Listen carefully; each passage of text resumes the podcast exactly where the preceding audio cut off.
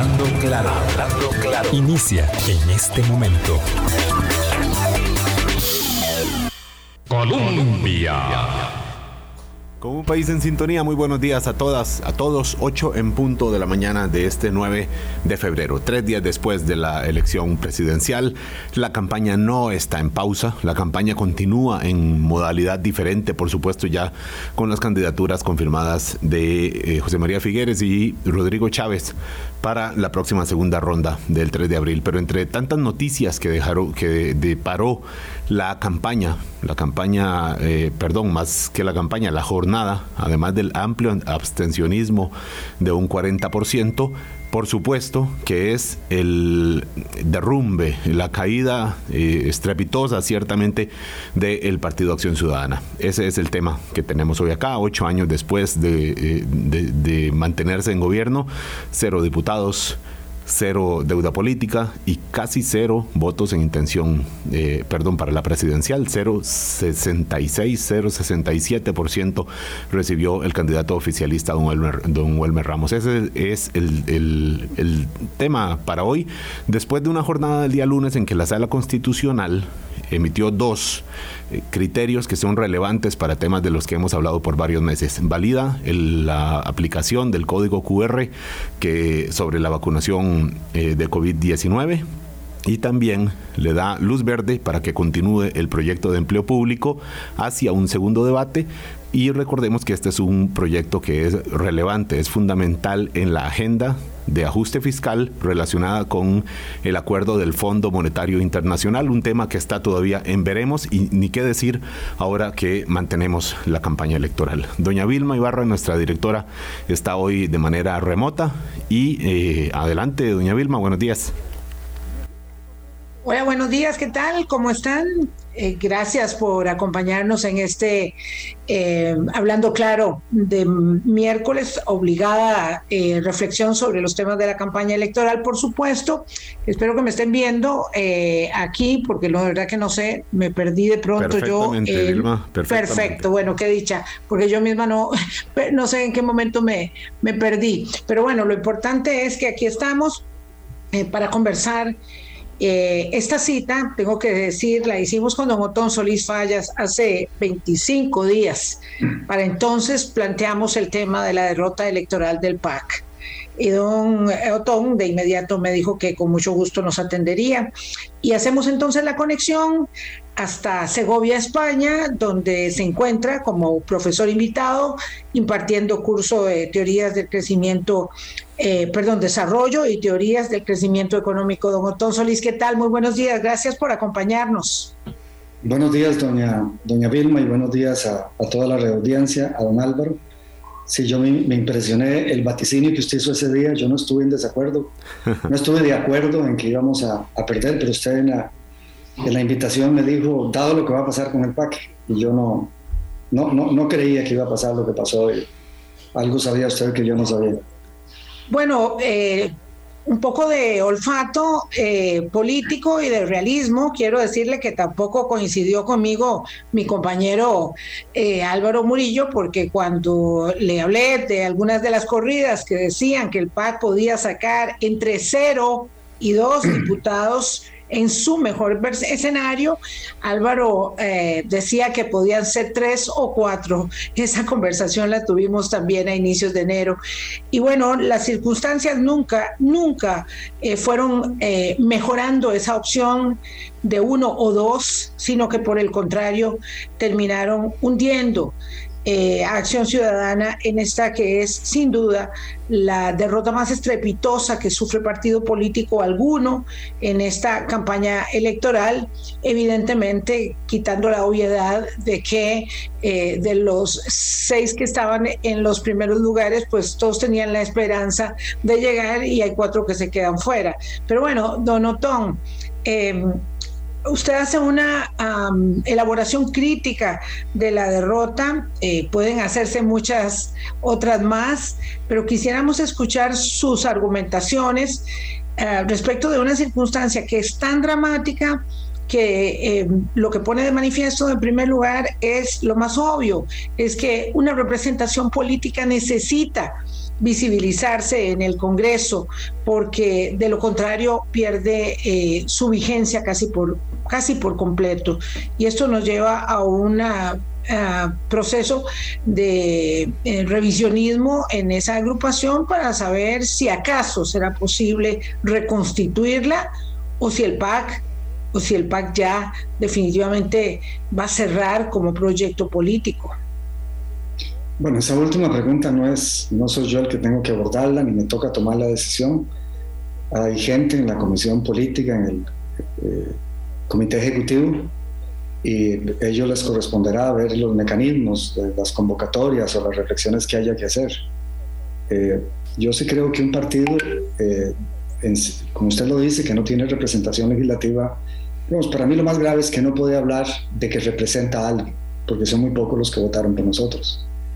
Y, pero un partido político también es ideas y propuestas. Y yo sí, sí, sí creo tan profundamente en lo que hemos planteado al país que espero que esas ideas y propuestas sigan teniendo vigencia. Y eh, mucha gente, digamos, dejó de creer porque creo que mucha gente que es del PAC no votó y creo que no votó por nadie.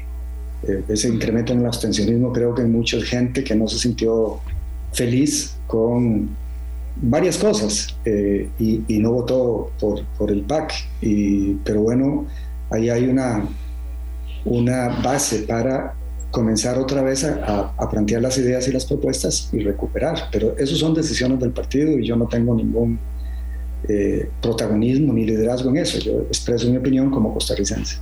Don, don Otom, lo saludo también eh, ocho horas atrás de, de, donde está usted, o siete, no, siete. siete horas. Pues eh, em, gracias por estar con nosotros y poner la cara mm, por un partido que en este momento muchas personas dirían mm, está muerto, como dice usted, un, partido que no representa a nadie en términos eh, formales eh, y que recibió esa cantidad pírrica de votación después de haber tenido durante 20 años un promedio de votación de medio millón de votos en todos los procesos. El promedio es medio millón, pero si llegaba a 600 mil, 400 y pico de mil, pero pongámosle medio millón y llega a este punto.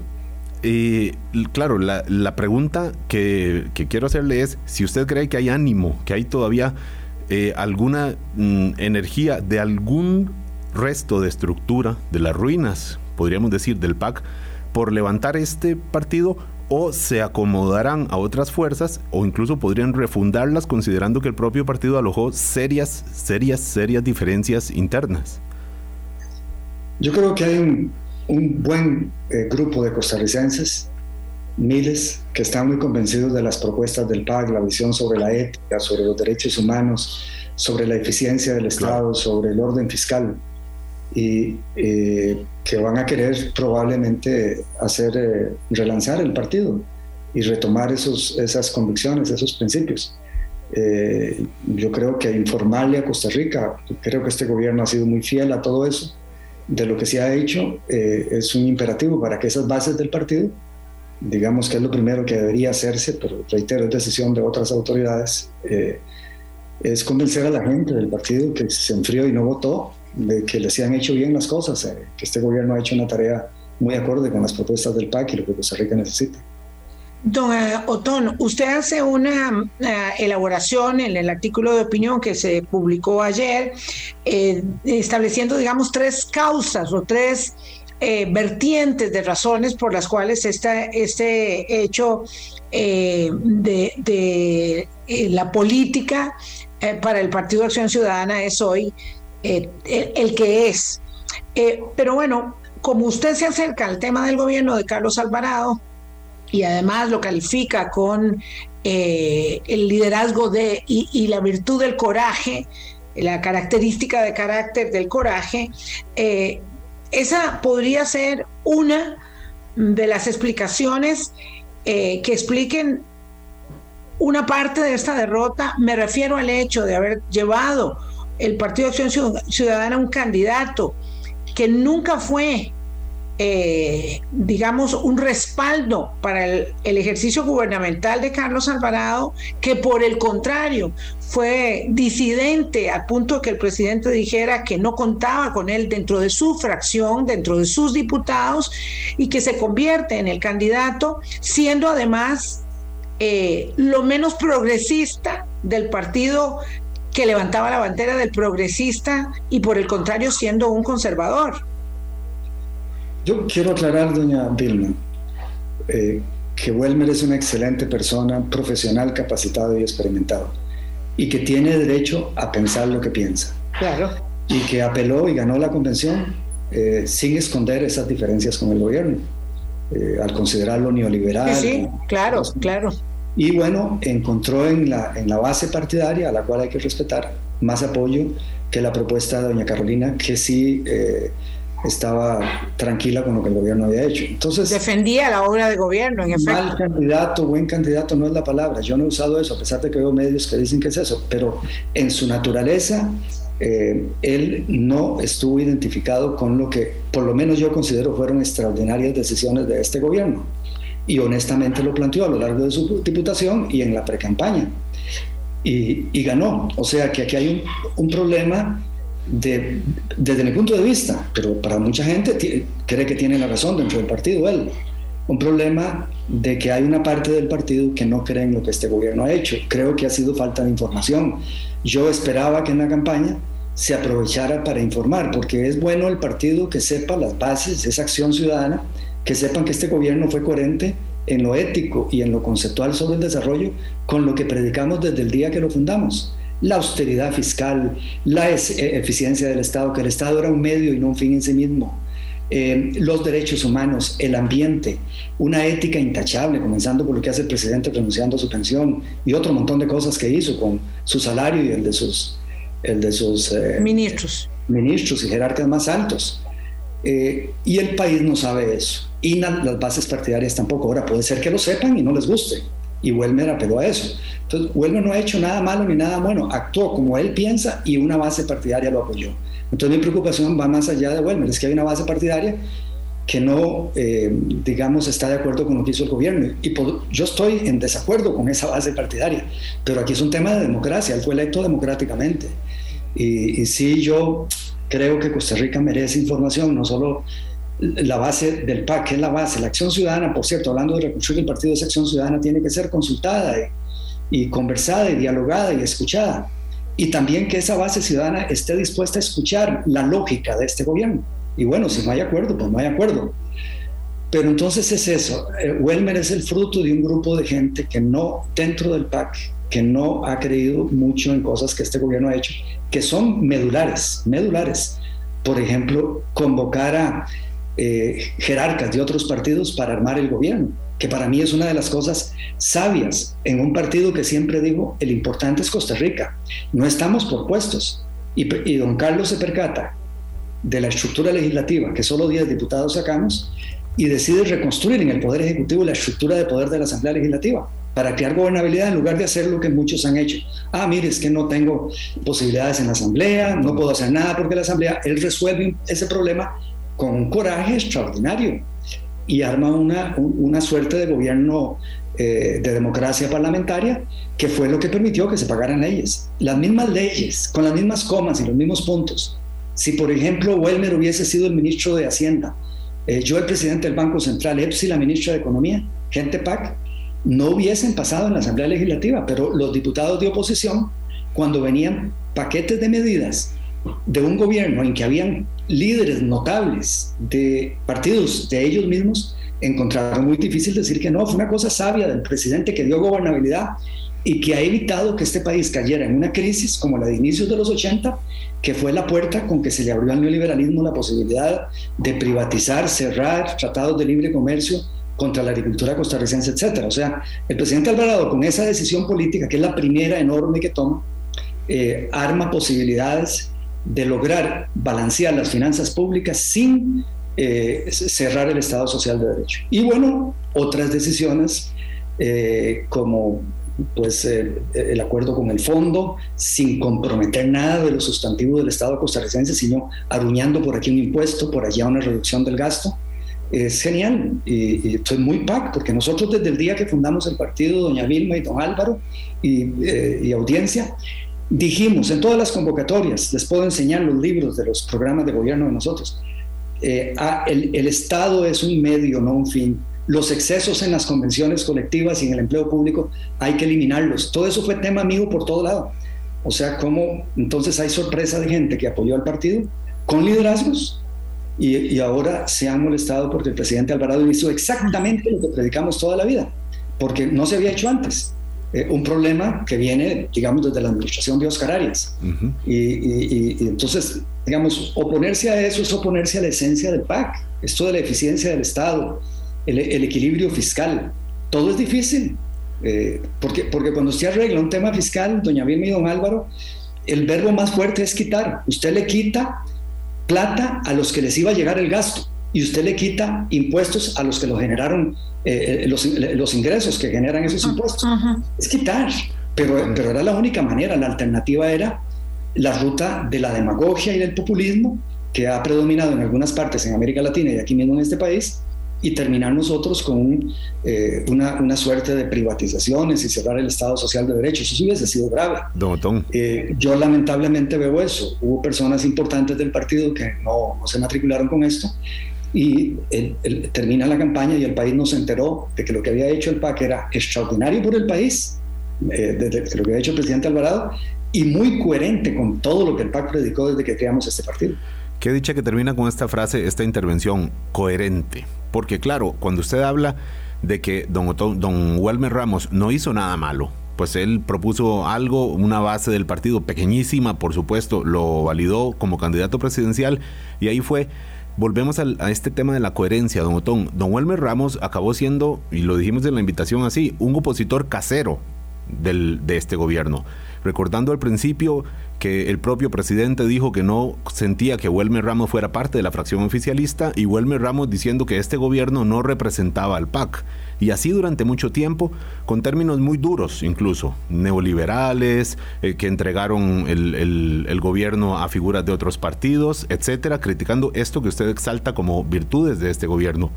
Y en el cierre de la campaña, claro, le toca defender a este mismo gobierno que atacó con tanta, con tanta dureza. Y entonces siente uno que, claro, no acabó siendo ni chicha ni limonada, ni se quedó como el opositor de este gobierno, ni se quedó tampoco como defensor, porque ya incluso parecía poco genuina esta defensa, don Otón. Este, eh, claro, y al final entonces, ¿quiénes votan por él? Eh, ¿Quienes defienden a este gobierno o quienes lo atacan? Ese me parece es un error importante en términos de una candidatura, la coherencia. De bulto, claro. Sí, no, no, y don Welmer fue duro, digamos. Yo, yo, me sentí aludido porque sé que está molesto con mis declaraciones y el artículo, pero, pero don Welmer fue durísimo tratándonos de neoliberales y que habíamos entregado el, eh, el gobierno a, a, los neoliberales y que éramos eh, unas cosas muy duras, dijo él. Yo, yo respeto el pensamiento. Y todavía más que él no lo escondió cuando fue a la precampaña, esa fue la base de su precampaña. Eh, sabía que había resentimientos en gente del PAC que esperaba que se le nombrara y no fue nombrada. Y, en el fondo él, convencido, no, era una pose, difería y fue duro, duro, duro, le digo al gobierno. Entonces, claro, el voto eh, progresista eh, del PAC, si el propio candidato había dicho fuertemente que este gobierno era neoliberal y que se había entregado al capital y a los neoliberales, eh, claro, se nos fue ese voto progresista, que, siempre ha estado con nosotros porque había una posibilidad de que defendíamos el Estado Social de Derecho, pero también con responsabilidad. Y, bueno, reitero, él tiene derecho a tener su pensamiento y no lo, no lo escondió en la pre-campaña y aún ya dentro de la campaña, ¿no? Hace pocos días dijo otra vez lo del neoliberalismo, creo claro, claro, don Otón, por supuesto que él tiene como todos el derecho a decir, eh, a ser quien es y asumir las posiciones que tiene. Lo que pasa es que estamos hablando del representante del partido en el gobierno. Nadie esperaba que el partido eh, Acción Ciudadana sacara nueve diputados. Por supuesto que nadie estaba, eh, digamos, viviendo en las nubes.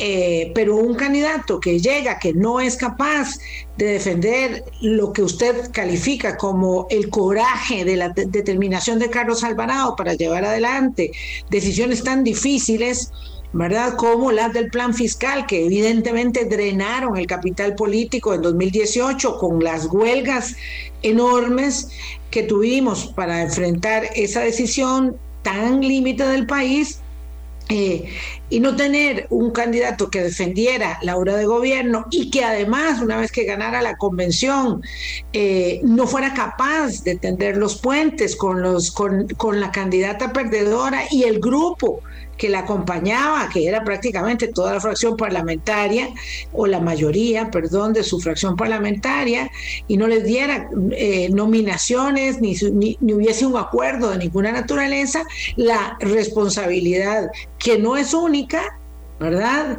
Es, es, innegable. Y aquí no estamos hablando si es muy buena persona o no es muy buena persona, estamos hablando de la realidad política del candidato que el Partido Acción Ciudadana lleva a la elección y que eh, le genera indudablemente, entre otras razones, decíamos, este resultado. Sí, pero doña Vilma, nada más, o sea, él apeló a una, hay una parte del partido, hay una parte de la acción ciudadana en las bases mayoritaria que votó por él, con esa, con esa narrativa. Y, y yo creo que realmente eh, esas bases tenemos que conversar, los que asuman los liderazgos acá, y la responsabilidad de conversar. Yo, yo defiendo sí la identidad PAC de este gobierno en cualquier terreno. Claro, y, eso, eso es algo que vamos a hablar ahorita, don Otón, después de, me está diciendo Álvaro aquí, me jala al aire que quiere corte, después de corte vamos a hablar de eso, porque es que además hay dos, dos partidos Acción Ciudadana, totalmente distinto en, la, en el ejercicio gubernamental, porque así como usted defiende eh, a capa y espada lo hecho y, y, los resultados de lo hecho en este gobierno. Así está la otra cara de la moneda, que es el gobierno de Luis Guillermo Solís, que es efectivamente al que otro PAC responde, a ese PAC que no quería cambiar, que no avanzó en las reformas estructurales y que, bueno, evidentemente que no paga el costo de una pandemia, por supuesto, ni de un acuerdo con el Fondo Monetario Internacional, ni de una reforma fiscal. Vamos, vamos al, al corte, Vilma y Don Otón, 8.22 de la mañana, ya volvemos. Colombia. Con un país en sintonía, 8.25 de la mañana. Hace 20 años, 22 años nacía el PAC, hace 20 años tuvo su primer proceso electoral, mm, forzó a una segunda ronda, la primera vez que nos íbamos a segunda ronda y después de eso hemos tenido ya cuarta, eh, perdón, hemos eh, tenido que ir a, cuatro, eh, como la que, incluyendo la que vamos a tener que ir el próximo 3 de abril. El PAC ha pasado muchísimas cosas, mm, ha sido 20 años turbulentos, divisiones internas que hacía mención en este primer bloque don Otón Solís, también en, esta, en este programa que, ponemos la mirada hoy en qué pasa con el PAC. Uno de los oyentes, eh, doña Vilma, eh, nos pone aquí en la plataforma, es que no teníamos, y dice él, yo he sido PAC, pero no sabíamos a qué atenernos. Si, si Wilmer Ramos era progresista o conservador, opositor u oficialista y a qué parte del PAC representaba, porque parecía que el PAC acabó siendo una casa muy pequeña con dos familias muy enfrentadas ahí adentro. Wow.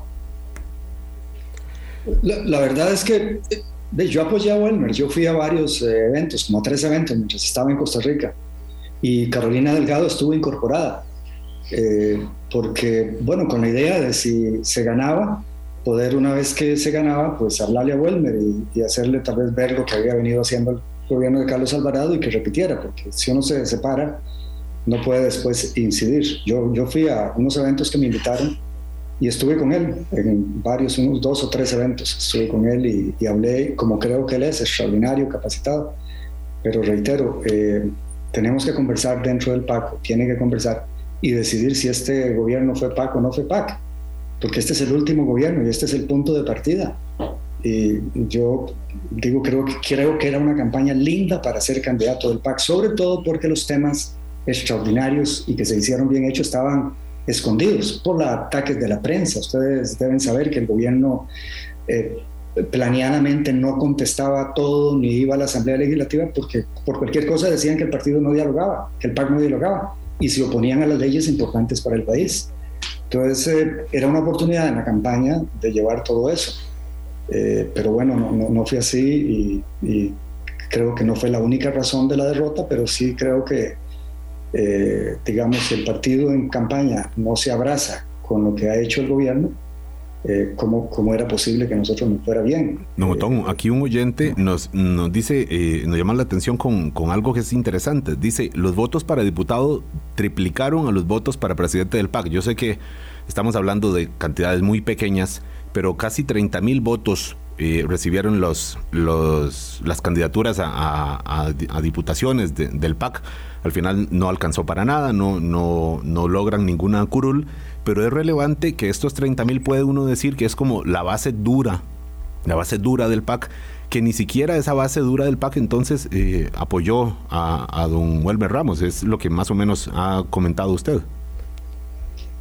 Sí, bueno, no sabía esos números, eh, no sabía esos números, eh, y reitero, no, lo digo, porque Welmer es una gran persona, capaz, estudiado, etcétera y toda mi preocupación más grande no es él, es que hay una base partidaria que apoyó las posiciones de él y otra que ni siquiera consideró importante votar, porque no se le pudo explicar por qué este gobierno es un excelente gobierno. Y, y, y reitero, no se pudo explicar durante el gobierno por cuidados, oposición es lo más sensible y reactiva ante cualquier cosa, se molestan, ellos pueden decir lo que sea pero, por ejemplo, cuando me defendí de lo que hicieron con la incorporación a la OSD, dijeron de todo. Cuando yo escribí algún artículo se resintieron porque los comparé con un personaje no muy eh, presentable de una importante obra de Brecht y se resintieron, pero ellos sí habían dicho todo lo que podían decir, la gran mentira de que yo me había opuesto a la entrada de Costa Rica a la OSD para empezar. Y eh, Sí, sí, tenemos, por eso digo, es, tenemos que educarnos. bueno, tal vez el partido cree que es otra cosa, la mayoría. Bueno, eh, bueno vamos a eso, don Otón. Es que eh, antes de corte lo que planteábamos era que en efecto ahí, y lo dice muy bien este oyente que lo comparte eh, con nosotros, es, es, una casa con dos familias, es una casa pequeña con dos familias enfrentadas, entendiendo que mm, la, la, fractura, la fragmentación está en todos los partidos políticos, eso, eso lo tenemos claro. Eh, hay casas donde las diferencias se disimulan mejor eh, porque tienen más, más madurez, más vida, más camino, me refiero a liberación. Eh, hay casas que donde eso es imposible, como el Partido Unidad Social Cristiana, que es una agrupación de provincias hechas un partido, ¿verdad? Y que evidentemente eso eh, eh, explosiona en varias vías, pero en el PAC, concretamente, que es donde estamos hablando, hay dos familias en esa casa estrecha. Y la familia, una gobernó con Luis Guillermo Solís y la otra gobernó con Carlos Alvarado. Y esto, este, este, este es una contradicción a lo interno que tiene que ser resuelta si la van, si, si es que la pueden resolver. Digo, no sabemos si la pueden resolver, pero es evidente que esto está pasando. Yo, yo creo que hay una, siempre que las diferencias sean conceptuales, eh, es cierto que, que complican mucho, pero dan espacio para diálogo. Y las diferencias que podrían haber sobre la valoración de este gobierno son, eh, digamos, de una naturaleza en que se puede conversar sin que hayan peleas personales. Yo estoy dispuesto a, a, pensar y a dar oído a los que creen que, este gobierno es eh, neoliberal. Y espero que haya oído a los que creemos que lejos de ser neoliberal es lo más PAC que ha habido. Eh, ahora, por eso, aquí hay que apelar a las bases. A la acción ciudadana es la base de este partido y, nada hacemos con hablar a nuestro nivel. Lo que sí es necesario es hacer explícitas las personas que tenemos alguna escucha, cómo vemos esto, porque hemos hablado nada más de una, yo creo que hay otros factores. Claro, El enfrentar el tema fiscal. El PAC escogió, doña Vilma y don Álvaro, en la vida temas importantes para el país sin pensar si eran políticamente viables o no. Yo, yo todas las campañas hablé de incrementar los impuestos. Este, este gobierno habla eh, todo el tema de los derechos humanos, hay mucha gente que apoya lo del matrimonio gay y derechos para las mujeres eh, lesbianas y los hombres eh, homosexuales y gays y para las otras grupos discriminados, pero hay gente que nos considera herejes y ateos por eso. Pero el, gobierno lo enfrentó con valentía. El tema del ambiente a veces no se entiende. la importancia que tiene para, para el futuro. Este gobierno lo enfrentó con valentía. Eh, o sea, el presidente Alvarado escogió gobernar con la agenda del partido, porque presumió que al haber ganado era su obligación. Y, pero es una agenda transformacional, no es una agenda para el confort, para, para gobiernos que llegan ahí y se quedan. Y ese es otro factor, tercera vez a la elección. Eso explica una parte, no la debacle, pero una parte. Es decir, para partidos que gobiernan desde el confort, que se sientan ahí a no hacer nada o a ponerse de acuerdo con, con los grupos de presión y, no avanzar, eh, eh, no crean agua, no crean anticuerpos, porque, pero no transformaron nada ni arreglaron nada. Eh, usted puede evitar que la gente se tire a las calles poniéndose de acuerdo con, los que se tiran a las calles. Es lo más fácil y patear la bola para adelante. Pero el país sufre y esa no es la vocación del partido. La vocación del partido es arreglar problemas, hacer cosas en serio, no, no quedarse con un trencito, plantear un proyecto en serio para darle calidad de vida a toda la gran área metropolitana. Un proyecto fundamental para el país y se dijeron cada cosa, cada mentira y y, digamos, todo eso era lo que había que poner en los debates. Lo, ve perdido el proyecto, perdón, lo ve perdido el proyecto del tren. Me refiero al hecho de que hablé con don José María Figueres largo y tendido sobre este tema e insistía eh, en que ah, el eh, quiere los créditos, pero no el proyecto. Eh, tal cosa, le, le, conversamos que no era posible, pero insiste en que quiere otro proyecto. No, no, si, si, todos se fueron oponiendo a la ley de empleo público, al acuerdo con el fondo, a este proyecto por politiquería, al final matizaron y, mitigaron su oposición sin proponer nada, sin proponer absolutamente nada. Y, yo conozco la política esta, doña Vilma. No fue José María Figueres en que en su campaña la primera vez habló de un país a la tica y habló contra el neoliberalismo y opuesto al sí, Sí, sí, claro, claro y a los seis meses nos vino a la fracción a decir que lo votáramos y todo el partido se fue con él, excepto yo, y votaron lo que... Claro, pero la política impone esas realidades, claro, por supuesto. No, no, no, política, para que decir mentiras en campaña. Le va a hacer un par de comas de arreglo al proyecto del tren si él gana y el otro también, si ganara, y lo van a aprobar, porque ese proyecto es buenísimo. Eh, y, igual, habló de un el otro es Rodrigo Chávez. El PAE idéntico, sí, el PAE idéntico el PAI idéntico aprobó, impulsó José María. Sí, sí, sí. Esa es la política tradicional que nosotros hemos enfrentado. Decir una cosa en campaña y otra en gobierno. En cambio, el presidente Alvarado, sabiendo que era impopular, habló de impuestos en campaña, habló del matrimonio gay en campaña, de la norma terapéutica en campaña, de los derechos de la comunidad LGTB. Eh, todos temas controversiales, de hacer más eficiente el Estado. Eh, pero yo ese cuento, ahora le van a hacer un arreglito, una, una palabrita le cambian y dicen que es un tren eléctrico a la tica, pero todo es mucha politiquería. Ese proyecto, hay presión internacional, el mundo está enamorado de ese proyecto. Lo digo yo, ese proyecto por el BESIE lo firmé yo, el, contrato de crédito. Eh, lo conozco de memoria. Es, la mejor apuesta del Fondo Verde del Clima, también hay que decirlo. Toda la comunidad internacional está poniendo plata, dando recursos. el, país es prestigioso por eso. El presidente sale y le preguntan por el proyecto. Eh, y, oponerse es oponerse a que la calidad de vida mejore, con argumentos terribles de que, de que, estamos en una crisis fiscal y, entonces no hagamos nada. Ese proyecto, un proyecto de infraestructura en Costa Rica da el 1.75% del PIB, cada dólar da 1.75 dólares. Si usted aplica la carga tributaria de Costa Rica como del 14%, eh, ese proyecto eh, multiplique 1.500 por punto 14 y le da lo que va a dar. Y el año peor de pago, de préstamo y de subsidio no es de 35 millones de dólares. Entonces el, proyecto es un proyecto que si fuera por finanzas hay que aprobarlo en carrera, si fuera por finanzas públicas, porque además tiene una gracia larguísima. Y además se, hizo de tal manera que solo se hace el primer pago a la empresa cuando termine de construirlo. Este préstamo del BESI que conseguimos de 500 millones de dólares se hace efectivo cuando el proyecto esté terminado. O sea, no, sí. E, ese, es un tema, a mí me apasiona el tema de obra pública, pero no nos da para tanto.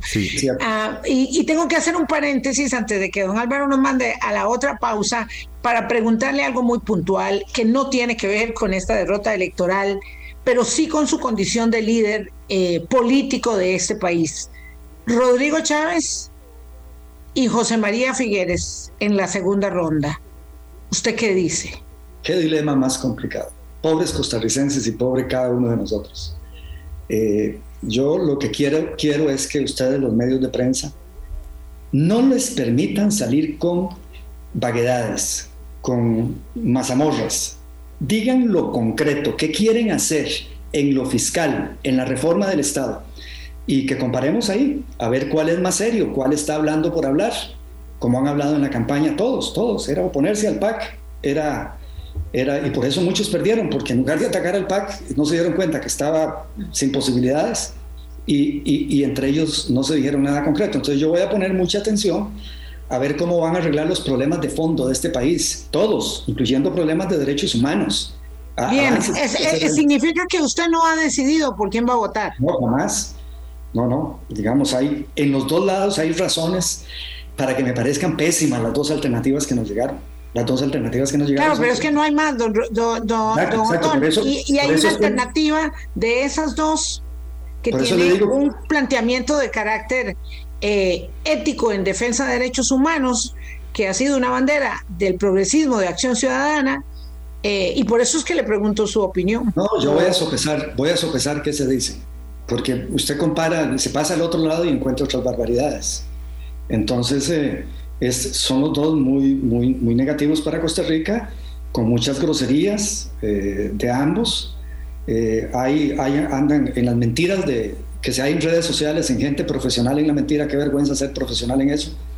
Eh, yo me enorgullezco de ser profesor de economía y dar clases de economía en universidades internacionales.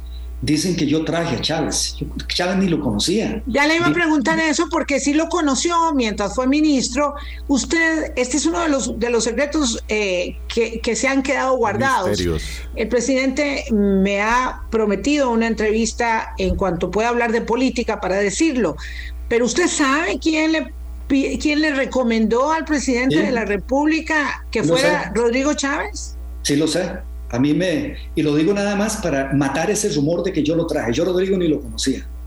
Eh, en casa presidencial alguien, no el presidente, que no recuerdo quién me dijo, que era Pilar Garrido, la ministra de Planificación. Y yo le pregunté a Pilar Garrido y ella me lo confirmó, que ella era la que lo había recomendado, que ella lo conocía o qué sé yo. Yo ni lo conocía. No, no tiene nada que ver la llegada de Rodrigo conmigo y hay gente que lo está afirmando. Pues hay gente que miente, pero sin, sin ningún temor. Yo no, yo no traje a Rodrigo. Le agradezco profundamente que haya dicho que la ministra de Planificación, Pilar Garrido, eh, hizo esta recomendación porque esta es la primera vez en un medio de comunicación que esto se dice y es necesario establecer. Lo digo nada más, doña Vilma, porque andan diciendo que yo fui el que lo traje. Tú no tengo nada que ver con eso. Eh, yo, si me hubiese Carlos pedido recomendación, tenía otras recomendaciones. De hecho, creo que las hice. Eh, no, no él. Pero claro, profesional que viene del Banco Mundial, eh, impresionaba con, con, los deseos de estar bien con la comunidad financiera internacional para obtener bajos créditos. Pero le digo, doña Vilma, la pregunta es suya. Yo voy a ver sobre el fondo de lo que proponen y sobre todo el realismo. y, ¿Don Otón Solís podría votar en nulo? sí, es factible es factible. Pero, pero yo quisiera votar por el menos malo. Y del otro lado hay cosas terribles también. Yo conozco una parte de liberación eh, y, también entonces es muy complicada esta decisión. Pobre, pobrecitos todos nosotros de no tener una opción positiva. Dentro de otros partidos que no es el PAC, habían opciones un poco más, más facilonas de, que me hubiesen a mí ayudado a decidir. ¿Como cuáles, don eh, Fácilmente, sí. ¿Como cuál? Si hubieran eh, pasado a la segunda ronda. ¿Cuáles eran esas mejores opciones? O sea, con, enormes diferencias. Usted de veras quiere sacar todo. Con enormes diferencias. Sí. Pero a mí de esas otras opciones, si hubiese sido contra esa persona, contra ese partido, yo hubiese votado por ese partido cualquiera, excepto el PAC, ¿verdad? eh, el I, la, propuesta del I, yo la hubiese apoyado si hubiese sido contra Figueres o contra Rodrigo Chávez o contra el Pusco, contra los cristianos. Yo no tendría que estar pensando en este momento. Ah, no tendría que estar pensando. Exactamente. Lo hubiese Vamos a una pausa. ya estaría ahí a la orden. Sí, sí. ¿Esa y alguna otra, digo. Bárbara Vilma, usted no, no, deja que uno guarde nada, ¿verdad? no, es que don, don Notón, este es un café imperdible. Vamos a una pausa. Don, don, usted dijo algunas otras fuerzas, don Eliezer y alguna otra. No, no, Eli, era el único que tenía yo claro, excepto el PAC. Si el PAC pasaba era mi partido. Muy bien. Pero, pero de las otras, yo, yo Eli era la, que se me facilitaba la vida si iba a segunda ronda. Vamos, por supuesto, ya veo a todos los colegas, nosotros incluidos, a buscar a doña Pilar Garrido, mm, a quien don Otón eh, atribuye haber traído o recomendado a don Rodrigo Chávez como Ella me dijo, ella me dijo. Bueno, sí, ella se lo comentó. de más para ir a buscar. Yo le pregunté, porque en casa presidencial me dijeron que era ella, y yo le pregunté que, que, si era cierto, y me dijo que sí, ella me lo ratificó. No tiene nada de malo eso. No, tiene nada de malo. En teoría, eh, ese muchacho era óptimo para ministro de Hacienda. Eh, eh, dada la fortaleza del presidente Alvarado de no dejarse guiar por pensamientos de otro tipo, pero le daba credibilidad a un gobierno que ante la Asamblea Legislativa quería mitigar oposición por oposición. Claro, seis meses duró en ese ministerio y un paso turbulento también. 8.43 de la mañana, vamos a un último corte, volvemos con don Otón Solís. ¿Qué fue lo que pasó al PAC y qué viene para este partido? Y cómo resucitaría. Colombia. Con un país en sintonía 8.45 de la mañana.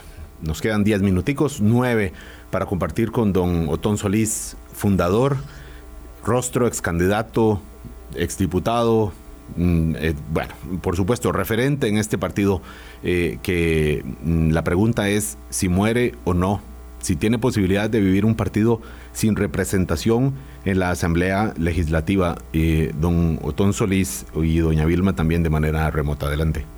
Sí, don Otón, bueno, usted nos ha eh, revelado varias cosas significativas. Eh, entre otras, eh, para mí el, tema de la, de la novedad de la irrupción en el panorama político partidario del país de progreso liberal, del liberal progresista, perdón, que además se muestra como una divisa, digamos, de proyecto a, largo plazo, de proyecto serio a largo plazo, con eh, énfasis transformadores que por supuesto son, son muy, muy difícil de asimilar para la para, para, con los cuales, con, los cuales usted está hablando de Lee, con los cuales sí, sí, sí, los nombres de los partidos, muy en desacuerdo con muchas cosas. Siempre estamos hablando en una segunda ronda del menos malo para mí eso hubiese sido por mucho el menos malo ante cualquiera de estas alternativas que mencionábamos antes. Claro, claro, bueno, y a eso quería ir un poco, porque usted dice que le parece o esboza la tesis de que le parece que alguna parte del PAC eh, o que una gran parte del PAC no fue a votar y que por eso aumentó el abstencionismo. Los números no nos podrían permitir sacar esa conclusión hasta que no veamos paneles, digamos, de, electores, eh, pero pareciera que mucha gente del PAC o que votó por el PAC en otras anteriores oportunidades se decantó entre eh, el Frente Amplio y justamente el liberal progresista de don Eliezer Feinsack. Ahí es donde está refugiado. Por lo tanto, entendiendo que no hay adhesiones eh, o, uh, sí, adhesiones partidarias, ¿verdad? Filiaciones de largo plazo, sino que son eh, relaciones eh, de corta duración, ¿eso le permite vislumbrar algún futuro? ¿Piensa usted a estas alturas de su vida en tomar eh, nuevamente la conducción y el liderazgo de una agrupación que parece eh, ir mucho a la deriva sin, sin un líder que lo, que lo ayude a reencontrarse? No, pero, pero no por eso, no porque esté muy mal el partido cuando hicimos el partido había cero partido, era peor que ahora, no había ni sede. Y nos animamos. Pero, pero, estuvo el, ingeniero, estuvo el constructor. Hicimos un llamado a la acción ciudadana, pero no, doña Vilma, yo no creo en cautillismo, es eso de que hay una persona que es el líder natural, el apellido acá, o el golpear la mesa y creer que a gritos, no. Yo he creído en la política racional, es poner cosas, cuando vi que no iba a ganar elecciones, a pesar de los excelentes resultados que se obtuvo en las tres campañas en que participé, dije no hay que hacerse un lado. Y no he ni siquiera intentado asumir un rol importante en el partido. Eh, he dejado que las cosas transcurran y ser pasivo y ser, eh, servir cuando pues, me han pedido. Eh, pero no, hay, hay, hay, muy buena gente y yo, yo, creo que alguien como el presidente Alvarado cuando salga debería pensar en serio. lo digo lo que he dicho ya, yo no, ni siquiera he hablado con él de este tema y seguro le molesta pero es lo que yo creo y tengo derecho a expresarlo. Eh, eh, eh, Carlos Alvarado, con su juventud, su récord, que cuando se vaya a ir conociendo lo que este gobierno hizo, va a ser considerado uno de los mejores de los últimos tiempos. Con su decisión de renunciar a la pensión, nadie podría decir que anda haciendo política pagado por el Estado con una pensión millonaria, absurda, injusta que ha existido en este país para los expresidentes. Eso es muy PAC. Yo creo que es el personaje hecho a la medida para que salga e inspire a, la acción ciudadana y que converse con la acción ciudadana, con las bases del partido, con los exdiputados, exregidores, con los líderes a todos los niveles que no han ocupado nunca cargos y que por mística han estado trabajando ahí. Hay que ir a esa acción ciudadana y conversar. Y bueno, eh, tratar de, de recurrir por ahí. Pero esa es mi opinión. Las autoridades del partido, que las considero por todas las dificultades que hay, eh, son las que deben eh, dirigir ese proceso y no un caudillo. ¿ya? O Tom Solís llegó y dijo esto. No, yo voy a expresar mi opinión y como lo he hecho toda la vida, yo no, no, no, le tengo que pedir permiso a nadie para expresar opiniones. Se lo digo porque hay mucha gente molesta en el partido por lo que he dicho en el artículo que escribí en el periódico La Nación. Eh, porque, bueno, yo los respeto. ¿Qué es lo que le recriminan? Bueno, profundamente respeto el que, el que trate de opinar sobre qué fueron los resultados. Fíjense que en parte tienen razón. Yo perdí tres elecciones, o sea, mi opinión política hay que tomarla con mucha, mucho cuidadito, ¿verdad? Claro. Pero yo eso lo sé, pero de ahí a que se me quite hablar, ni loco. O sea, cuando la fracción legislativa del PAC, una parte, la mitad, porque hubo otros valientes como Janet Ruiz y Manrique Oviedo y Gustavo Arias y otros, apoyaron mi alianza con Laura Chinchilla para hacer un plan fiscal. Eh, se equivocaron todos esos que me dieron por todo lado entre el partido y me pusieron detrás de un mecate. Bueno, ya me tenían. Se equivocaron porque si eso hubiese pasado, eso no tenía de neoliberal nada. Era un plancito suave, livianito. No, no, y además nos costó mucho, muy caro al país. muy caro al país. No hubiésemos llegado como llegamos. Don eh, perdone. Eh, al gobierno y, todavía viene la pandemia y no, nos termina de hundir en lo fiscal. Nada más que este gobierno nos sacó de ahí con celeridad y eficiencia. Pero ahí se equivocaron todas esas personas que se opusieron a los acuerdos que alcancé con, con doña Laura Chinchilla. Eso hubiese pasado, nada pasa. Si ese plan se hubiese puesto a inicios del gobierno de Luis Guillermo Solís de una vez en el tapete. Ya se a Álvaro le queda una pregunta, don, Otón, porque se nos da el tiempo. No sé, no sé si no, me está escuchando bien. Yo soy líder natural, ni nada de eso. Eso para mí nunca ha estado en la mente. Bueno, es que usted dice esto, pero buena parte de los comentarios de lo que le recriminan es, eh, es que esta, la contundencia de, de lo que usted habla no, eh, no ha estado en función del partido. Dicen, se fue de profesor a Estados Unidos, se fue de, eh, ahora en la campaña estuvo ausente, se fue a refugiar en el Besia, donde tiene prohibición de participación eh, política. Y, buena parte de lo que dicen es, es que Don Otón de alguna forma... pues abandonó el liderazgo y no el caudillismo. Lo que mencionan es el liderazgo que puede tener por lo menos en un sector del partido y le recuerdan con, un dicho que usted como como amante de las fincas dicen que, es que el amo, el, ojo del amo engorda el caballo. Eh, y Pero es que esa es la diferencia, don Álvaro. Yo no me he sentido amo de nada. Ahí dicen que, o sea, lo fundamos con Acción Ciudadana, este partido. ¿Cuál fundador de nada? Eh, yo sí he peleado por ideas que creo y seguiría creyendo y las expuse y a alguna gente le gustó y nos unimos. Pero, pero exactamente, porque me fui seis meses allá en el 2008, eh, creo que fue a dar clases a Estados Unidos Estuve 10 años dedicado plenamente al partido sin recibir dinero ni para un café, menos salario, menos chofer y carro. Y nunca en ninguna campaña recibí nada. Y ahora, entonces, ¿qué? Eh, yo no tengo que seguir trabajando, tengo que seguir dedicado al partido. Eh, tengo que comer. Se cayó lo de la OSD y ya había renunciado al BESIA y había universidades internacionales que me habían ofrecido trabajo. Y pues aquí me estoy dando un curso de lo que me gusta, crecimiento económico, teorías del crecimiento y del desarrollo en una universidad muy prestigiosa, una universidad internacional que tiene alumnos de todo el mundo, es en inglés, de hecho, todas las clases. Y, de hecho tengo que vivir, y, precisamente porque no me creo amo y caudillo, es que hago espacio para que hagan las cosas. Si es liderazgo, es las ideas, es defender conceptos, defender principios, y ahí yo lo, lo hago, lo puedo hacer y lo, lo, he hecho cada vez que es necesario advertir, como lo hice en varias oportunidades y esa, esa va a ser mi ruta, pero yo sí creo que hay, eh, y que hice lo correcto cuando decidí no seguir aspirando, vea que dejo de aspirar y gana el PAC dos elecciones.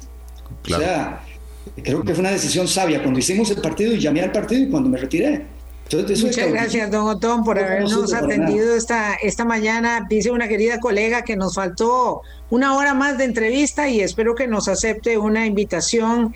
Eh, a órdenes. Encantado antes de que se termine este gobierno, eh, hagamos una valoración de ello. Muchísimas gracias, que esté muy bien. Mejor no creo que se pueda estar, porque si está en España, eh, hay pocos lugares donde se puede estar tan bien como en ese, como en ese sitio. Hasta ahora no puedo pasear nada, porque el trabajo es duro. Oh, bueno, va a tener que escaparse. Gracias, don Otto. Muy buenos días. Buenos días. Nos vamos, 8.55 de la mañana. Gracias, eh, don Otón. Gracias a ustedes que nos escuchan también. A doña Vilma, un saludo aquí a los kilómetros. Hasta mañana a las 8. Buen día. Chao, chao, gracias. Hablando claro, hablando claro.